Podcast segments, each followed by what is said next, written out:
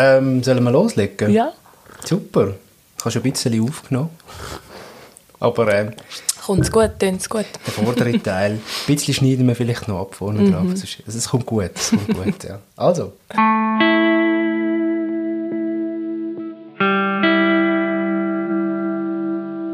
Ich bin da geboren, wie auch viele Sekundos. Der Unterschied aber da ist, dass die Sekundos gleich, also die, die ich kenne, irgendwo eine Connection haben zu ihrem Heimatland. Genau.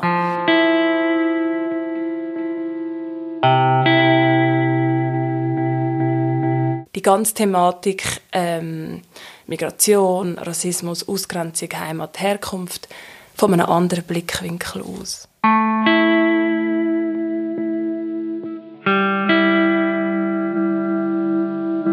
Das war eine Völkerschau und die haben ähm, Menschen aus äh, diversen Ländern von Afrika eingeladen.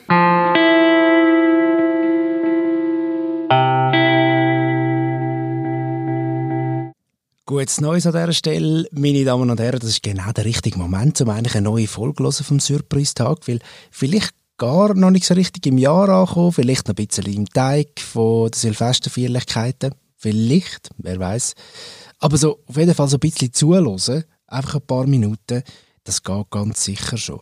Und das Mal reden wir mit der Rahel Baines. Sie hat einen Brief geschrieben an ihre Tochter, wobei man muss sagen, der Brief hat eher so ein einen symbolischen Charakter, weil es geht um viel mehr, nämlich um Rassismus, Heimat und zum Beispiel auch Fremdsein im eigenen Land, aber auch noch einiges mehr. Der Brief, der hat den Titel Woher kommst du?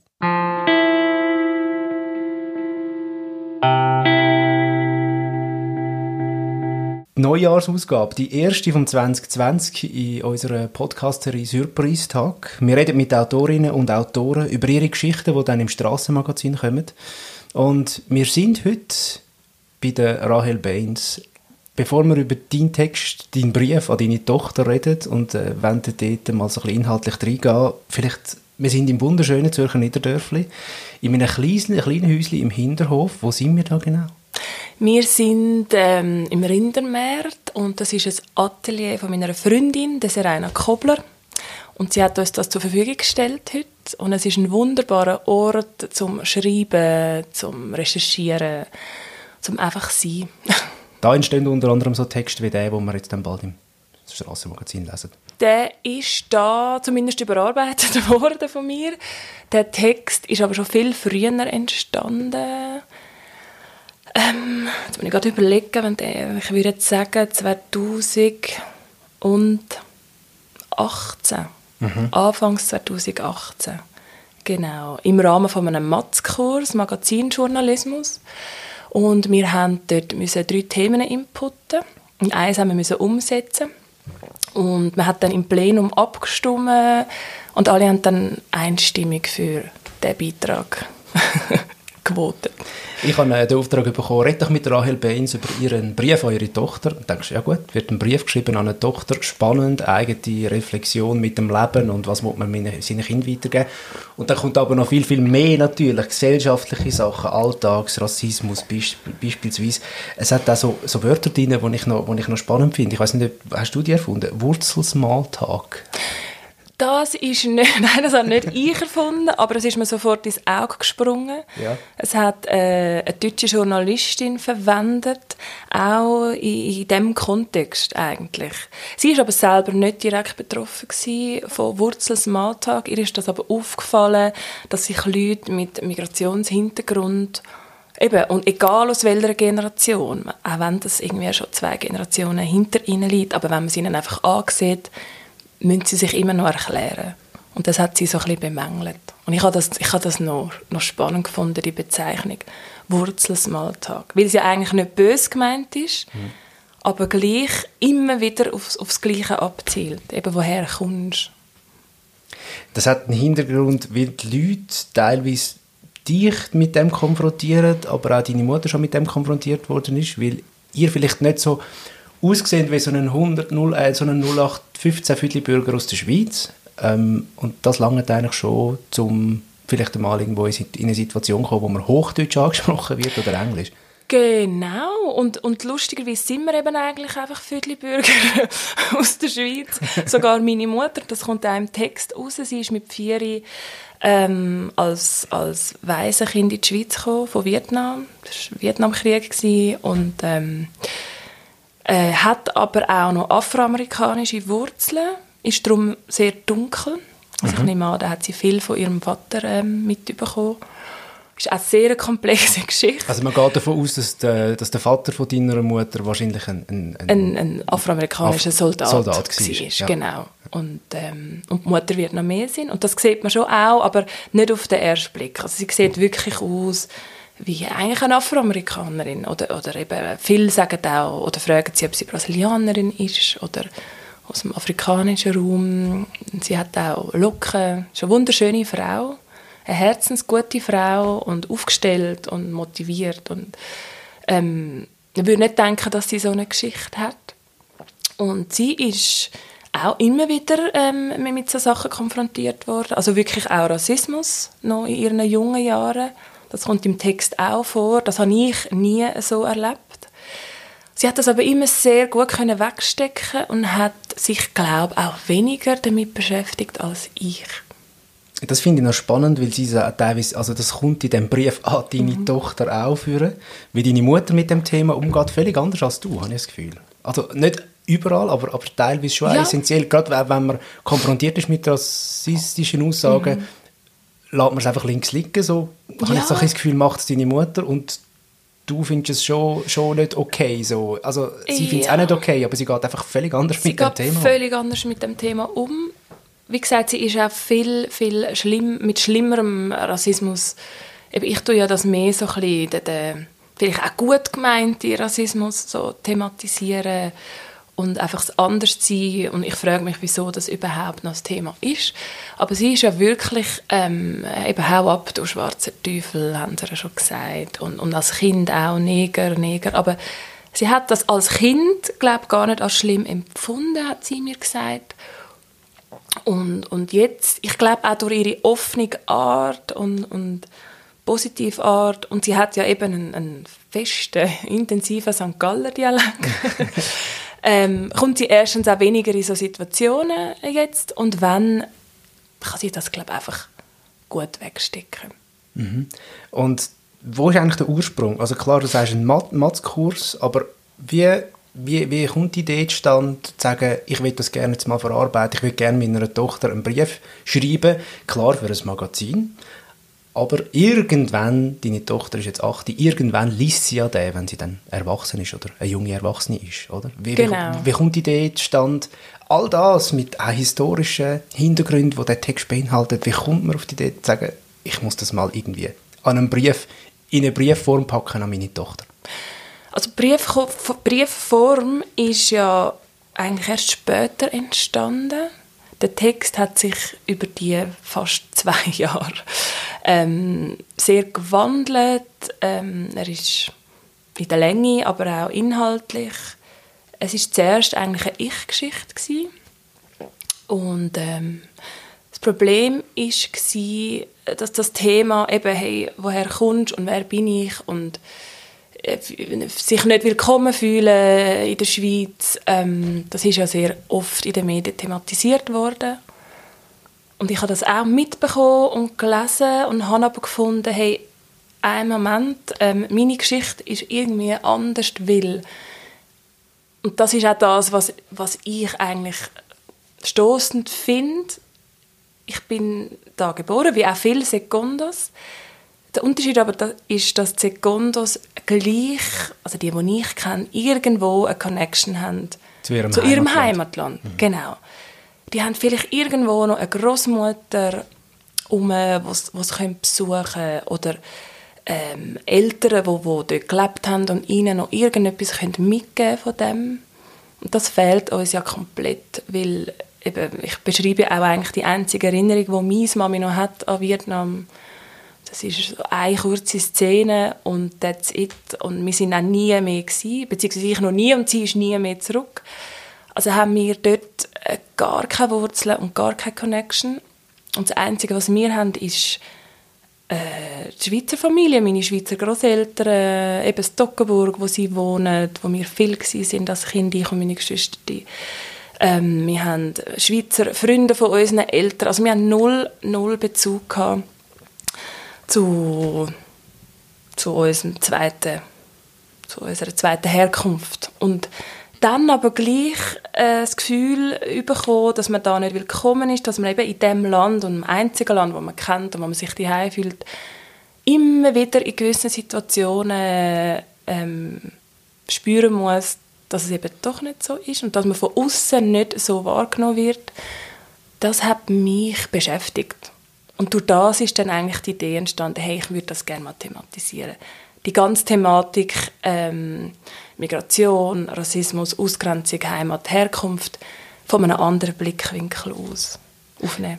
Da gibt es da gibt's die klar frontal rassistischen Szenen, wo jemand sagt, hau ab, oder du bist fremd da, gang zurück in dein Heimatland. Da gibt es aber auch die, die einfach dich auf Hochdeutsch ansprechen, wo ich dann teilweise denke, es ist vielleicht schon auch letztendlich nicht so nett, weil man könnte ja einfach mal Schweizerdeutsch anfangen und davon ausgehen, dass auch eine Frau mit ein bisschen dunklerer Haut oder einem dunkleren Teint einfach normal Schweizerdeutsch kann reden und, und dort, ist aber, dort finde ich die Absicht ein bisschen eine andere, findest du nicht?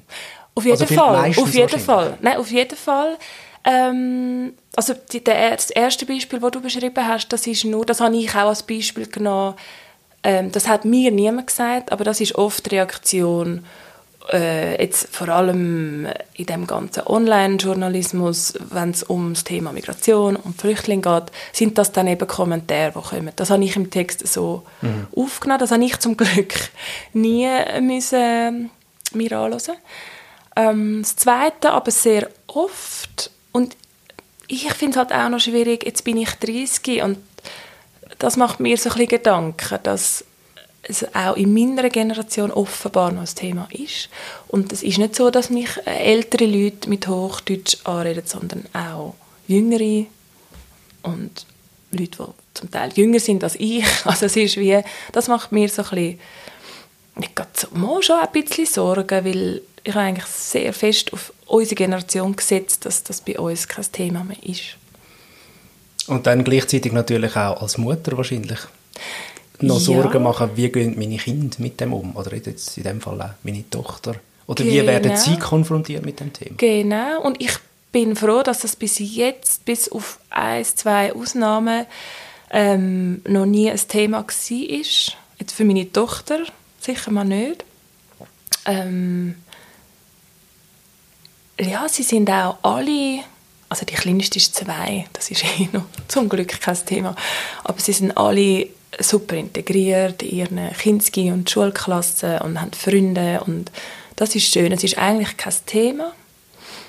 Ähm, ja. Aber man ist sich gleich nicht so ganz sicher, ob das verhebt so gesellschaftlich. Genau, genau. Also das ist, dann, das ist vielleicht dann einfach wieder völlig ein anderes Thema, aber mein Sohn, der hat schon, es hat schon mal so einen Moment gegeben, wo er sich schon auch mit dem auseinandergesetzt hat wo es auch schon einen Kommentar gegeben hat, wo man dann aber gleichzeitig muss sagen, hey, es sind einfach auch Kinder. Ja. Das ist, finde ich, ist dann wieder völlig ein anderes Thema, wo man aber auch muss ein Auge drauf haben. Ich hoffe sehr, und ich habe die Hoffnung nicht aufgegeben, dass sie den Brief vielleicht einmal liest, meine Tochter und mein Sohn und meine jüngste Tochter, dann auch mal, und, und dass die finden, hey, ist im Fall überhaupt kein Thema mehr für uns. Das wäre so meine Hoffnung und mein Wunsch. Aber, wie ich auch im Text beschreibe, wenn ich also die politische Entwicklung, nicht nur in der Schweiz, sondern auch in Europa, beobachte und wie die Leute... Ähm, auf Fremde oder auf ja, anders aussehende Leute reagieren so. Genau. Und was eben auch noch auf uns wird zukommen, das wissen wir ja alle nicht, aber wir wissen nicht, was für Flüchtlingsströme ähm, werden kommen, wie man da damit wird umgehen, wie die Toleranz auch wird sein aus der Bevölkerung. Das macht mir so ein bisschen Sorgen und ich mache mir Gedanken darüber. Und darum auch der Brief, um einmal aufzuzeigen, hey, ähm, ja, wie man, wie man sich dabei fühlt und wie vielleicht jeder Einzelne sich auch selber kann hinterfragen kann. Auch wenn man, wie du vorher gesagt hast, hey, es ist eigentlich gar nicht so schlimm, über Hochdeutsch anreden, aber es impliziert ja gleich, hey, du gehörst irgendwie nicht da an und mm, du siehst anders aus und ich tue dich jetzt schon mal in eine Schublade. Unbewusst und auch vielleicht wirklich nicht böse gemeint. Es ist für all die, die den Text natürlich noch nicht gelesen haben, jetzt zu diesem Zeitpunkt, aber übrigens noch ähm, erwähnenswert, finde ich, und darum eben zusätzlich noch lesenswert. Es ist ja nicht einfach so, ich erzähle euch jetzt mache ich meine Geschichte oder meiner Tochter eine Geschichte aus meiner, aus meiner Vergangenheit und der von, von ihrer Großmutter, sondern er ist bestückt, der Text, und das macht ihn eigentlich auch schon fast ein bisschen zu einem Essay, finde ich, mit, mit, so, mit so historischen Abriss, unter anderem auch, was ist in Zürich gewesen, gar nicht also wahnsinnig weit weg von dort, wo ihr wohnt. Du beschreibst das, beschreibst das als Szene dort, wo du einmal äh, also ja, am Fußballmatch gehst, genau, genau, und eine kurze Busfahrt entfernt. Wo noch kein letzter Grund dort gestanden ist, hat es eine Art Völkerschau gegeben, wo man äh, kannst du das schnell beschreiben? Was hat man dort genau gemacht? Genau, also das hat Negerdörfli geheissen. Das war eine Völkerschau und die haben ähm, Menschen aus äh, diversen Ländern von Afrika ein geladen. ist jetzt so diplomatisch. sehr, genau, sehr diplomatisch ausgedrückt. Ähm, die sind dann in ihren Hütchen aus Lehm und Stroh gsi, haben dort ein paar Wochen oder zum Teil einen Sommer lang ähm, sind sie dort stationiert gewesen und äh, die Leute sind dann äh, wie im Zirkus dort an und haben ja. Haben die Menschen angeschaut? Haben die Menschen angeschaut? Es ist noch schwierig, jetzt darüber zu reden, weil es tönt so absurd. Man ja, man hat die so Menschen dann einfach angeschaut und geschaut, wie sie leben und ja, und ich glaube aber eben auch, dass es wirklich auch dort nicht, ähm, es ist einfach, sie haben sich dafür interessiert, sie haben das spannend gefunden so komisch, dass es jetzt tönt und so prekär eben auch die Bedingungen sind von den Menschen, die dort gelebt haben. Und das ist jetzt nicht nur ein schweizerisches Phänomen, die sind überall in Europa ähm, umgezogen.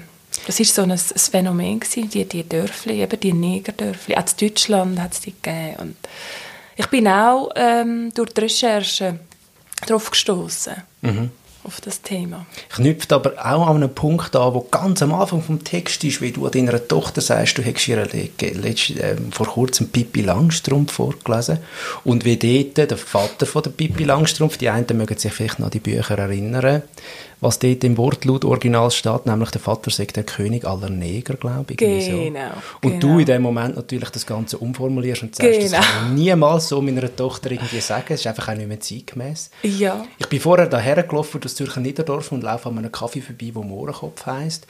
Also es ist ja immer noch mm. irgendwo vorhanden, die Sachen. Mm. Ähm, das ist aber sehr ein aktueller Punkt. Was macht man mit dieser Literatur, die veraltet ist? Und ähm, also ich will jetzt da nicht nochmal eine neue Diskussion mm. aufmachen daraus, -hmm. aber du gehst ja offenbar aktiv mit dem um, du formulierst es um. Ähm, ja. ja. Muss, man das, muss man das irgendwie aus deiner Sicht konsequent ändern, ein mehr thematisieren? Ein sehr schwieriges Thema. Ich ja. finde, das ist ein sehr schwieriges Thema, weil ähm, Literatur im Nachhinein abändern, weil es ist ja aus dieser Zeit, also ich finde es unheikel mhm. und ähm, jetzt einfach vom Gefühl her wäre ich natürlich happy, wenn nicht würde stehen, das ist der König ähm, der, von allen Negern, die jetzt auf dieser Insel leben. ähm, aber ich, sag, ich möchte damit nicht sagen, dass man jetzt äh, die ganze Literatur müsste umschreiben müsste. Also das ist vielleicht auch nochmal ein anderes Thema, wo man wirklich müsste beleuchten Und es wird ja auch diskutiert und mhm. thematisiert. Finde ich aber sehr heikel und schwierig. Aber ich bin schon, ich, wir haben uns auch gefreut, als wir das alte Buch gefunden haben. Eben Pippi Langstrumpf, wow, und nicht eine Neuauflage, sondern wirklich eine von früher. Und dann eben sind wir in diesem Bett und kuschelig und Lämpli und so. Jetzt soll ich dir da ein bisschen vorlesen. Und genau, und das ist wirklich, äh, ich weiß auch nicht, auf der ersten Seite steht das schon. Und wie du gesagt hast, schnell müssen freestylen ja. irgendwie haben dann zum Dschungelkönig erkoren ähm, ich habe das letzte Jahr müssen, also ich bin nicht mehr ganz sicher, was es war, aber bei alten Globi-Büchern kommt ja. das manchmal auch vor. Also einfach der ja. Wortlaut, der einfach dort mal zeitgemäß war, wo du sagst, nein, machen wir genau, nicht mehr. Genau. Und dann muss man es irgendwie anders formulieren. Mein Sohn ist zwei, das geht noch relativ einfach. Das geht relativ einfach, aber es zieht sich durch alles durch. Wir haben jetzt auch Astrid Lindgren ähm, mhm. Weihnachtsgeschichten, die, die Weihnachtszeit habe ich ihnen die, die Geschichten vorgelesen. Und auch dort, jetzt aber nicht bezüglich Rassismus, aber mehr habe ich dann auch mal gefunden, äh, es war dann immer die Mami, die in der Küche gestanden ist den ganzen Tag. Und ähm, der Braten war im Ofen und der Papa ist dann irgendwann am Abend heimgekommen. Und ich habe dann schon auch mal noch schnell irgendwie noch einen Papi eingeflochten, der dann auch noch Bohnen geschnetzelt hat oder irgendwie so. Ähm, ich glaube, das ist, äh, ja, es wird immer so sein, dass in Büchern vor 1980 das halt das Thema ist. Vielleicht auch später noch. Hey, wir haben schon viel länger geredet als eigentlich beabsichtigt, aber ähm, es war spannend. Gewesen. Danke vielmals. Danke dir.